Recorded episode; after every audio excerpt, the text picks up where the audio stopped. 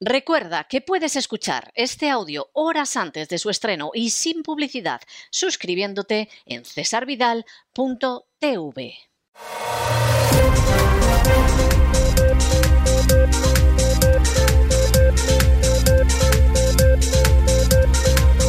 Las noticias del día. Estamos de regreso y estamos de regreso para entrar en nuestro boletín informativo después de ese editorial que hemos dedicado a un caso verdaderamente sangrante, verdaderamente bochornoso, que es el hecho de que una persona que casi es octogenario, José Lomas Espadas, en estos momentos esté en prisión en la cárcel de Herrera de la Mancha por defenderse contra un criminal que iba armado con una motosierra. Moléstense ustedes en buscar en Internet las fotos del criminal y vamos, sin motosierra ya impone bastante. Tenía antecedentes para parar un tren. Era un delincuente más que demostrado. Apenas unas horas antes había querido matar con una camioneta robada a un pobre infeliz que iba en otro vehículo. Bueno, pues ahí campando por sus respetos, como pasa en España con los delincuentes. Porque claro, si son delincuentes que pueden entrar en la casa de las castas privilegiadas, como el caso Plón de este señor que le han dado la orden de Carlos III y que se llama Pablo Iglesias, pues ahí había guardia civil, vamos, para parar un tren. Pero si usted es un pobre infeliz que vive en un descampado y que tiene cerca de 80 años y que viene un canalla a las dos y media de la noche armado con una motosierra y usted se defiende, a usted va a prisión. Que a usted le ocupan su casa en España, usted va a prisión, como se le ocurra intentar echar a los usurpadores. Y alguno dirá, pero bueno, esto es contrario al sentido común y hasta la ley de Moisés. La ley de Moisés, uno de los principios que establecía es que si un ladrón entra en tu casa a robarte, lo hieres y lo matas, no eres culpable de nada, porque al ladrón no le mandaba a nadie entrar en tu casa a agredirte, a agredir a tu familia o a robarte. Y si lo matan en defensa propia, es lo menos que se merecía el ladrón. Ah, bueno, claro, sí, pero es que conocer la ley de Moisés es mucho conocer. ¿eh? Conocer determinados principios elementales es muy difícil. Es mucho más fácil decir la majadería de la proporcionalidad. Vamos a ver, la señora jueza, ¿qué entiende por proporcionalidad? ¿Qué proporcionalidad podía haber entre un hombre de treinta y tantos años y uno de setenta y siete? Ninguna, ninguna o que pretendía que el anciano de 77 sacara dos cuchillos de la mesa de la cocina y le dijera, hala, un cuchillo para usted y otro para mí, y nos enfrentamos aquí como si fuéramos Curro Jiménez. La jueza ha perdido la cabeza o no tiene ni el más mínimo sentido elemental de la justicia. Un pobre anciano al que agreden a las dos y media de la madrugada, que se dice pronto. Un canalla que tendría que haber estado expulsado de España y que llega con una motosierra y encarcela al pobre anciano. Bueno, pues habrá sacado sus oposiciones o le habrán dado el puesto por el cuarto turno o lo que sea, pero no tiene el más mínimo sentido elemental de lo que es la justicia ni la equidad. Y actúa como suele suceder en España, que se ha ido convirtiendo en un país asqueroso para la pobre gente decente que queda. Y es que el delincuente puede hacer lo que quiera, puede usurpar, puede robar, puede ocupar, puede violar, que va a salir bien parado. Quien sale muy mal parado es la víctima. Y si no, que se lo digan a esa pobre chica que ha perdido hasta el uso de varios órganos porque la violaron y la golpearon salvajemente, pero eso sí, los menas en la calle. Y si te llamas Juana Rivas y eres una delincuente, en la calle. Y si eres un golpista catalán, en la calle. Y si eres un terrorista de ETA, en la calle, con un puesto en el ayuntamiento o en la diputación y haciéndote homenajes por las calles. Esa es la realidad de España. Luego algunos se extrañarán de que si no hay inversión parece mentira, cae el turismo, pero ¿a quién se le ocurriría ir a una alcantarilla así donde un pobre hombre casi octogenario se defiende de un criminal y encima encierran al casi octogenario que se defendió de un criminal.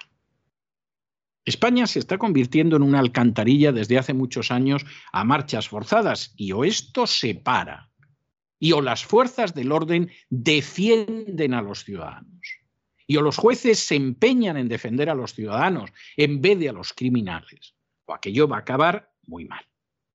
¿Cómo será la cosa? Porque esto es algo increíble, que la ocupación en España se ha disparado cada día en 49 inmuebles. En otras palabras, en España todos los días casi medio centenar de inmuebles son ocupados por delincuentes.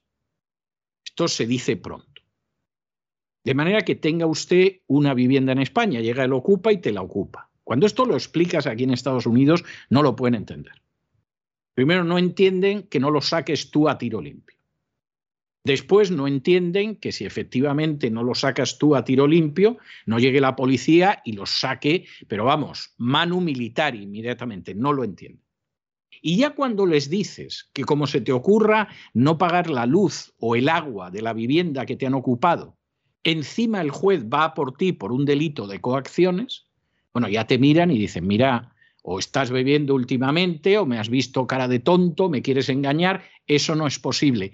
Eso es posible en decenas de miles de casos en España. Es terrible, pero es así.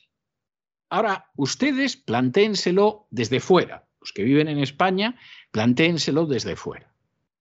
Ustedes se comprarían una vivienda, invertirían, pensarían en poner dinero en un país donde resulta que llega un delincuente a por ti con una motosierra y como te defiendes, eres tú el que va a la prisión? ¿Harían ustedes eso en un país donde puedes tener una propiedad en muchos casos modesta, después de trabajar toda tu vida? Te la ocupan y ni la policía ni los jueces expulsan a los delincuentes. ¿Irían ustedes a un país donde hay un conjunto de sicarios buscabonus que son los inspectores de la agencia tributaria, que pierden más del 51% de las causas, indicio más que poderoso de prevaricación y fraude de ley sistemático, y jamás responden por el hecho de la gente a la que han arruinado, de las empresas que han destruido, de las personas que se han visto en la calle. ¿Ustedes de verdad invertirían, se marcharían, se comprarían una propiedad en cualquier país X donde sucediera eso? ¿A que no? Bueno, pues luego no se sorprendan ustedes si la inversión española desaparece de España, si la gente no quiere aparecer por allí y si a pesar de la paella, de los toros y de la fabada y de lo que ustedes quieran, evidentemente el país se va convirtiendo con el paso del tiempo en un país apestado. Porque efectivamente a España han ido llegando distintas pestes distintas plagas y ni la policía ni los jueces hacen prácticamente nada para impedirlo. De los políticos ya ni hablemos. A esos no les va a pillar porque para eso viven tranquilamente en una urbanización que pagan ustedes. O si no lo saben, la pagan ustedes, no ellos. En fin, examinamos estas y otras noticias de relevancia con la ayuda absolutamente inestimable de María Jesús Alfaya. María Jesús, muy buenas noches. Muy buenas noches, César. Muy buenas noches a los oyentes de la voz. La ocupación en España se dispara. 49 inmuebles caen en manos de usurpadores cada día. Entre enero y septiembre del año pasado se contabilizaron 13.389 ocupaciones de viviendas, allanamientos o usurpaciones, porque las denuncias policiales no se delimita, es el juzgado el que delimita y determina la calificación. La plataforma de afectados por la ocupación denuncia públicamente que ni las corporaciones locales, ni autonómicas, ni nacionales han tomado ni una sola acción para favorecer al colectivo más injustamente tratado de la sociedad española. Bueno, bueno, y dentro de esa enorme cloaca que es España desde tiempo inmemorial, uno de los episodios más divertidos que hemos tenido en los últimos tiempos es el del supercomisario Villarejo, que se dedicaba a infinidad de historias de carácter ilegal que, como él decía, pues era la que le encargaban desde el poder. No vayan ustedes a creer que se dedicaba a cuestiones ilegales motu propio, ¿no? Lo hacía porque le pagaban desde el poder. Al comisario Villarejo, la Fiscalía Anticorrupción le pide más de 100 años de prisión. Luego vamos a ver lo que va a quedar en esto, porque hace unas horas Villarejo ha declarado ante la Audiencia Nacional para decir que tanto bajo los gobiernos del Partido Socialista como bajo los gobiernos del Partido Popular, él actuó ilegalmente, pero con cobertura de esos gobiernos. Y que lo mismo si era presidente del gobierno Felipe González, que si era eh, presidente del gobierno Mariano Rajoy, pues estuvo en esta historia. Como el Ministerio Fiscal finalmente lo que hace es obedecer órdenes, es decir, hasta donde le dicen que llegue, llega y hasta donde no, no llega, en vez de entrar al fondo de estos asuntos, es decir, cómo puede haber gobiernos tan corruptos y tan metidos en la ilegalidad como el de Felipe González y el de Mariano Rajoy, bueno, pues el Ministerio Público le ha preguntado si había solicitado la compatibilidad porque realizaba negocios privados mientras era comisario. O sea, esto es algo verdaderamente tremendo. Es como si uno asesina a tiros a media docena de personas y el fiscal te pregunta, pues la pistola si tenías licencia, ¿no? Es una cosa de estas realmente tremenda pero realmente tremenda. Y claro, es verdad que luego dentro de lo que ha ido contestando eh, Villarejo y de decir que las labores de inteligencia son secretas, etcétera, ha quedado como Rufete en Lorca ese delincuente del Opus que fue ministro del Interior con Mariano Rajoy y que se llama Jorge Fernández Díaz, presunto delincuente. ¿Eh? como también es presunto que se le apareciera la Virgen o presunto que tenía un ángel que se llamaba Marcelo que le decía lo que tenía que hacer en el ministerio. Si ustedes creen que un país como España, que tiene una cierta relevancia, desgraciadamente es un cero a la izquierda en política internacional, pero no por España, sino por los sucesivos gobiernos, si ustedes creen que se puede tener de ministro del Interior a un psicópata, que dice que tiene un ángel que se llama Marcelo, que le va diciendo lo que tiene que hacer, pues es que esto es la corte de los milagros, esto es España. Esto era el gobierno de Rajoy.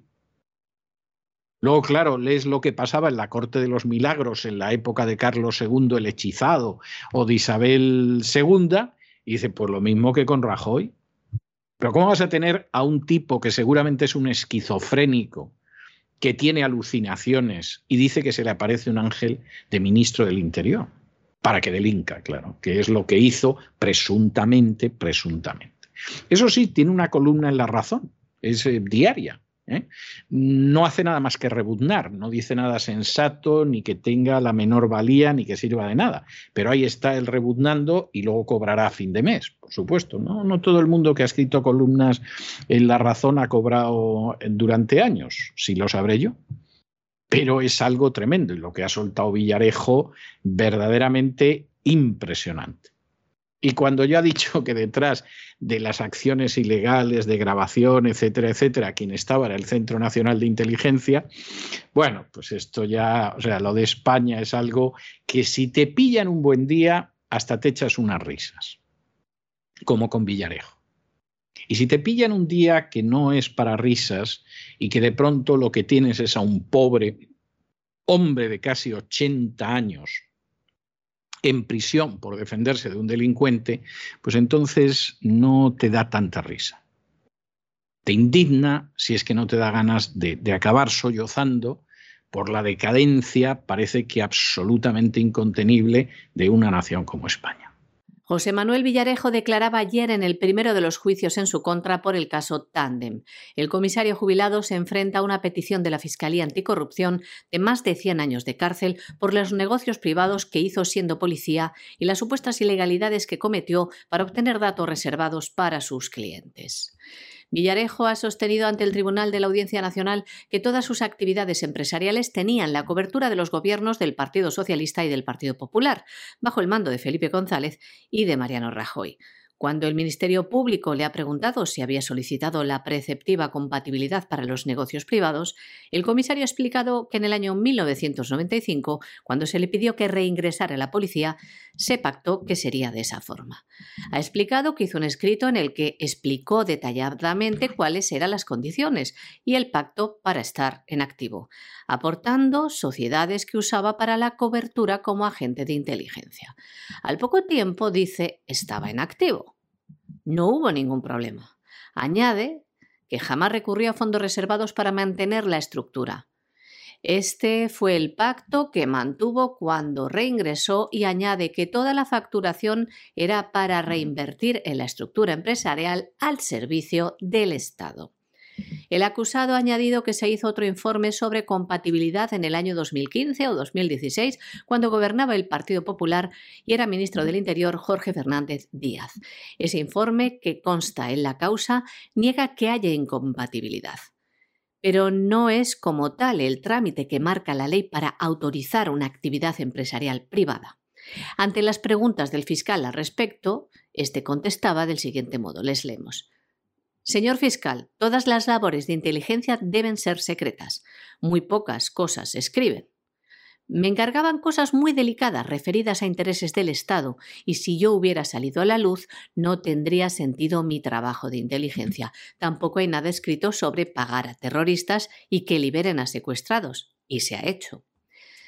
La pregunta del fiscal ha apuntado a que fue él quien, tras difundirse públicamente su estructura empresarial, reclamó Interior que le diera cobertura, a lo que Villarejo ha respondido esto.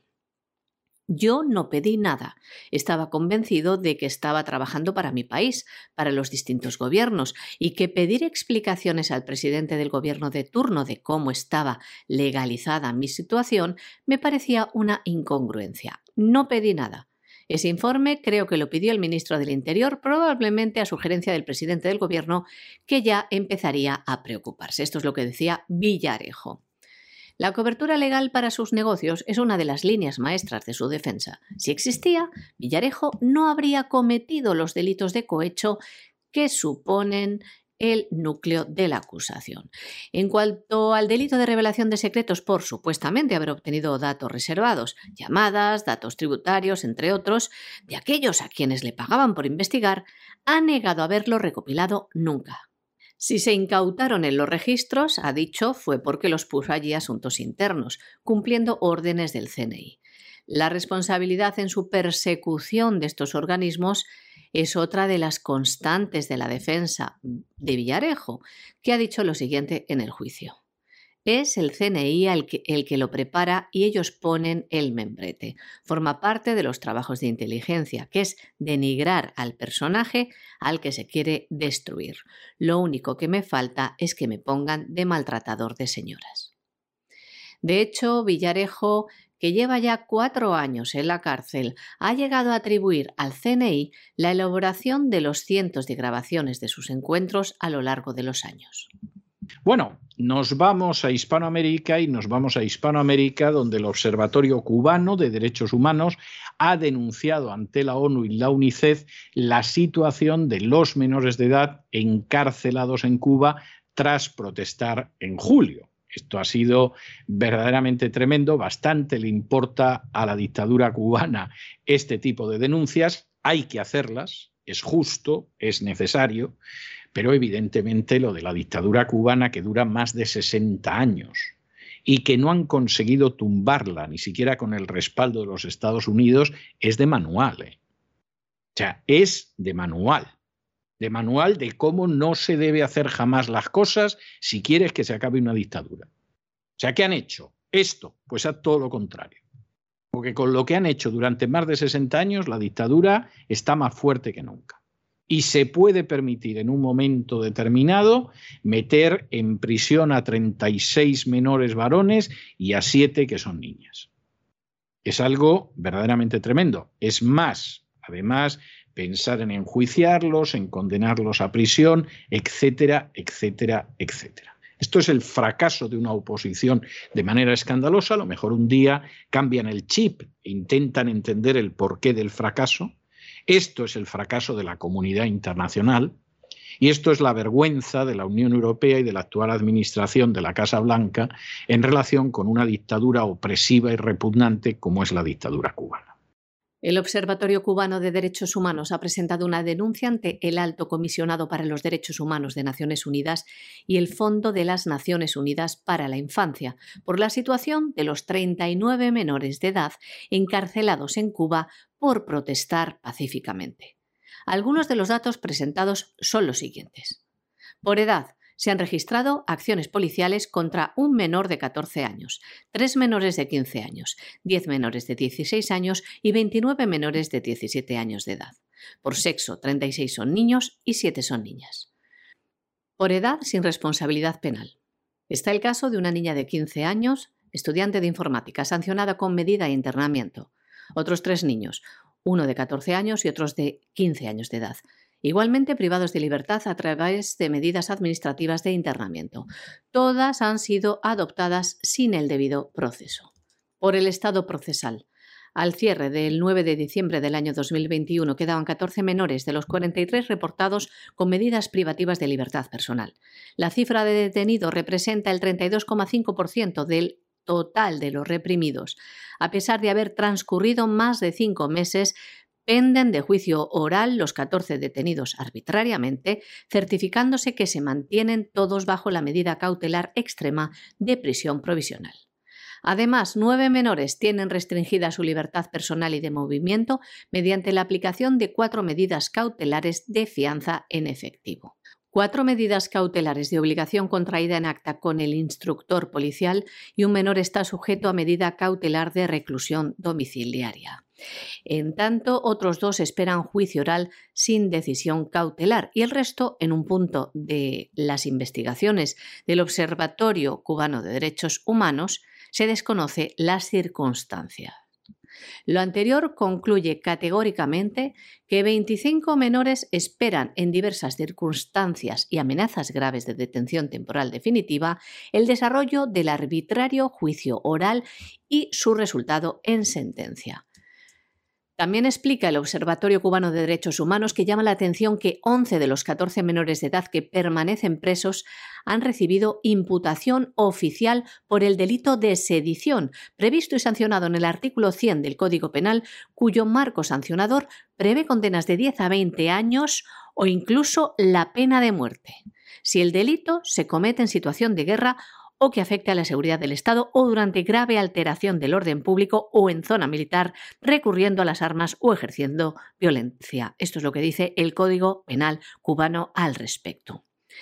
Este Observatorio de Derechos Humanos recuerda que la Convención de los Derechos del Niño no está implementada en Cuba, ni el sistema de reglas de las Naciones Unidas para la protección del niño presunto comisor de delito. Y como ustedes saben, la oposición a las medidas absolutamente nazis del pasaporte COVID están encontrando resistencia en los más diversos países. Uno de los últimos, Bolivia. En Bolivia, distintos grupos han salido a la calle, han exigido que efectivamente desaparezca el pasaporte COVID y han exigido la dimisión del ministro de Salud. De esto nos enteramos porque el gobierno de Bolivia es de izquierdas y claro, se le puede golpear. Pero claro, lo que sucede en otros países contra gobiernos que no son necesariamente de izquierdas, pues no nos lo cuentan. Resulta que es una buena medida. Incluso hay gente que se permite llamar bebelejías, ratas, a los que no se someten a la vacunación obligatoria en contra de la legalidad nacional e internacional, e incluso hasta se permiten hacer llamamientos a su exterminio. Claro, es que hay gente que al final le sale el nazi que siempre ha tenido dentro.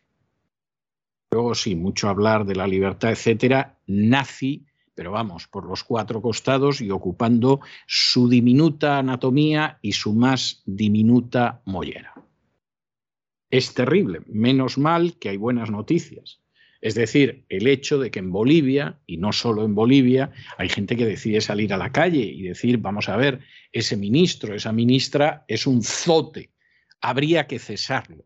Y además hay que acabar con este tipo de medidas que no sirven absolutamente para nada, salvo para quebrar todavía más una maltrecha economía y que haya más gente en el desempleo.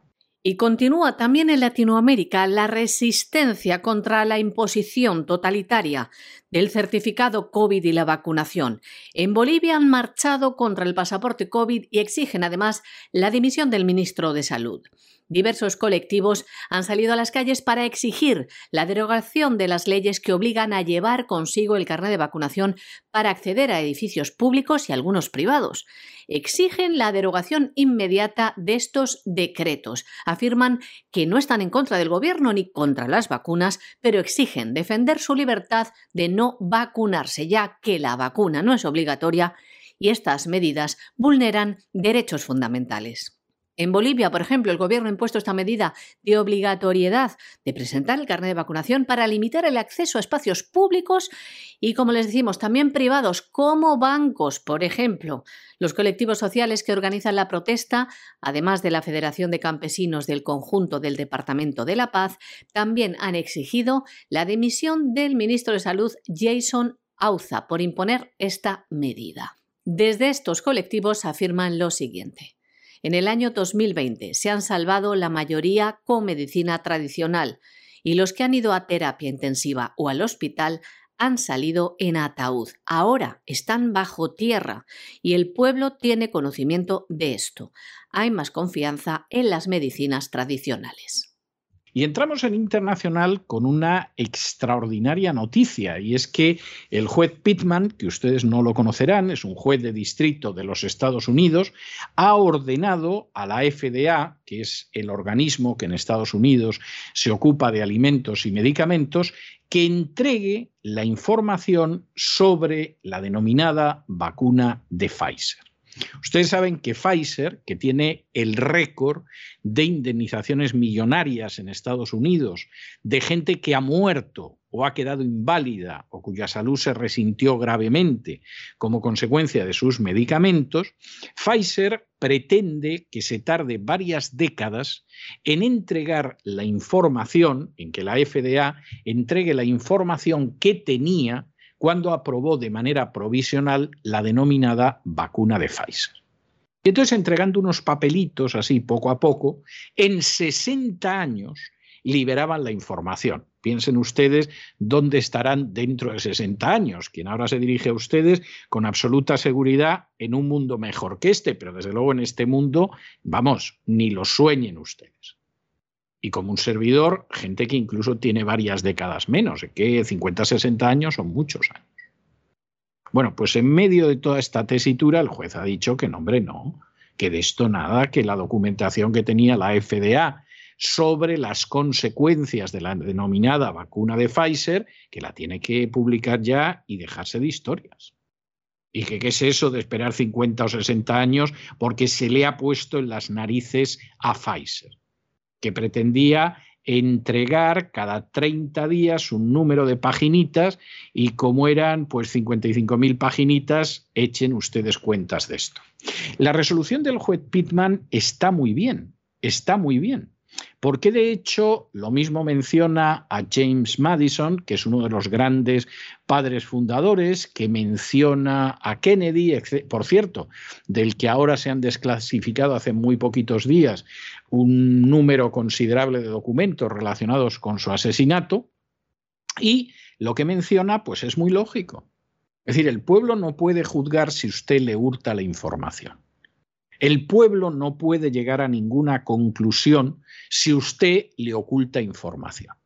Y el pueblo no se puede defender del despotismo si usted no pone en sus manos esa información. De manera, FDA, entregue usted la documentación sobre la supuesta vacuna de Pfizer y lo que se sabía de los efectos secundarios.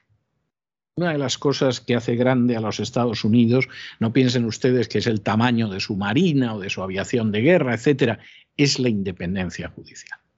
Y que hay jueces así. En España, por el contrario, pues resulta que hay jueces que te introducen en prisión a un pobre anciano de cerca de 80 años que se defendió contra un criminal. Luego nos sorprendemos de cómo son las cosas. pues no debería sorprendernos, es todo de sentido común. Un juez ha obligado finalmente a la FDA a entregar la información sobre la vacuna contra el COVID de Pfizer antes de final de mes. Mark T. Pittman, juez del Distrito de los Estados Unidos, ha ordenado a la Administración de Alimentos y Medicamentos, la FDA, a entregar información sobre la vacuna anti-COVID de la multinacional farmacéutica Pfizer. El juez se ampara en la sección 601-51 del Código de Regulaciones Federales que dice lo que debe ser publicado y conocido sobre las licencias de productos biológicos concedidas. Este código en el que el juez basa su decisión judicial dice que tras la concesión de una licencia, como la de la vacuna Pfizer, deben estar inmediatamente disponibles los siguientes datos para su divulgación pública. 1. Todos los datos e información sobre seguridad y eficacia. 2. Un protocolo para una prueba o estudio. 3. Los informes sobre reacciones adversas, los informes sobre la experiencia con el producto, las reclamaciones de los consumidores y otros datos de información similares. Todo esto no ha sido facilitado por la farmacéutica. Por ello, el juez ha respondido a la demanda interpuesta contra la FDA por la Asociación de Profesionales de la Salud Pública y de la Medicina por la transparencia en la aplicación de la Ley de Libertad de Información del año 1967. Ya saben, la FDA pretendía presentar esta información después de décadas vergonzoso. En su orden, el juez Pittman ha impuesto varios plazos a la FDA para la entrega de la documentación solicitada. El primero tiene que ser entregado el 31 de enero, 12.000 páginas, antes del 31 de enero. Los documentos restantes a un ritmo de 55.000 páginas cada 30 días, empezando el 1 de marzo o antes. Además, ambas partes, la FDA y la Asociación sin ánimo de lucro de profesionales de la salud, pública que engloba a científicos, a médicos, a periodistas, ha establecido el juez que deben entregarle un informe conjunto en el que se detalle el progreso de las entregas restantes antes del 1 de abril y cada 90 días después para asegurarse de que se cumple su decisión. Esta orden judicial fue dictada el pasado 6 de enero. En ella el juez Pittman hace una defensa de la transparencia y cita primero a James Madison, cuarto presidente de los Estados Unidos, y dice así, Un gobierno popular, sin información popular o los medios para adquirirla, no es más que el prólogo de una farsa o una tragedia, o tal vez de ambas. El conocimiento gobernará siempre la ignorancia, y un pueblo que quiere ser su propio gobernante debe armarse con el poder que da el conocimiento. El juez también citaba al presidente John Fitzgerald Kennedy de este modo. Una nación que tiene miedo de dejar que su pueblo juzgue la verdad y la falsedad en un mercado abierto es una nación que teme a su pueblo. Y concluimos el boletín con una noticia triste. El presidente del Parlamento Europeo, David Sassoli, ha fallecido en el día de hoy con tan solo 65 años de edad. Es la primera vez que se produce esta luctuosa circunstancia y resulta muy llamativo porque la muerte se ha atribuido a una disfunción de su sistema inmunitario. Claro, te quedas absolutamente pasmado. Es decir, vamos a ver, este primer presidente del Parlamento Europeo que fallece en el ejercicio de su cargo, esto no se había producido hasta ahora, ¿cómo ha llegado una disfunción de su sistema inmunitario? ¿Qué tomó? ¿Qué se inyectó? ¿Qué le administraron a David Sassoli, presidente del Parlamento Europeo hasta hace unas horas que ha fallecido, para que de pronto su sistema inmunitario se viniera totalmente abajo y muriera. No, porque esto hay que dejarlo claro. Es decir, ¿qué ha tomado David Sassoli, que era un hombre absolutamente sano? Hombre, lo eligieron presidente del Parlamento Europeo, etcétera, etcétera, etcétera. ¿Qué le administraron? ¿Qué tomó? ¿Qué se inyectó? Para que de pronto, en apenas dos semanas, se le quiebre totalmente el sistema inmunitario y se muera. Algo, por cierto, que recuerda, recuerda mucho al SIDA. No estamos diciendo que sea SIDA y con certeza no ha muerto de SIDA. Pero, ¿qué es lo que ha provocado que el presidente del Parlamento Europeo, David Sassoli, de golpe y porrazo en dos semanas, que eso desde luego no sucede con el SIDA, se vea con que se le ha quebrado totalmente el sistema inmunitario y se ha muerto. Esto hay que saberlo. Esto hay que decirlo.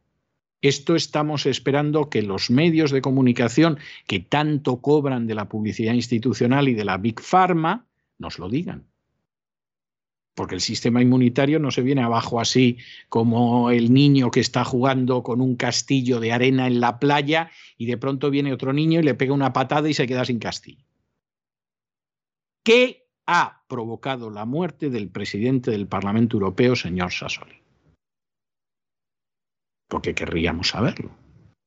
Es que a lo mejor ha habido alguien que ha tomado algo, que se ha inyectado algo, que ha recibido algo que es lo que ha provocado la muerte del doctor Sassoli. Y tiene todo el derecho del mundo a saber en qué situación está, porque quién sabe si a lo mejor no en dos semanas, pero en dos meses también realiza el viaje al más allá. Y es importante saberlo.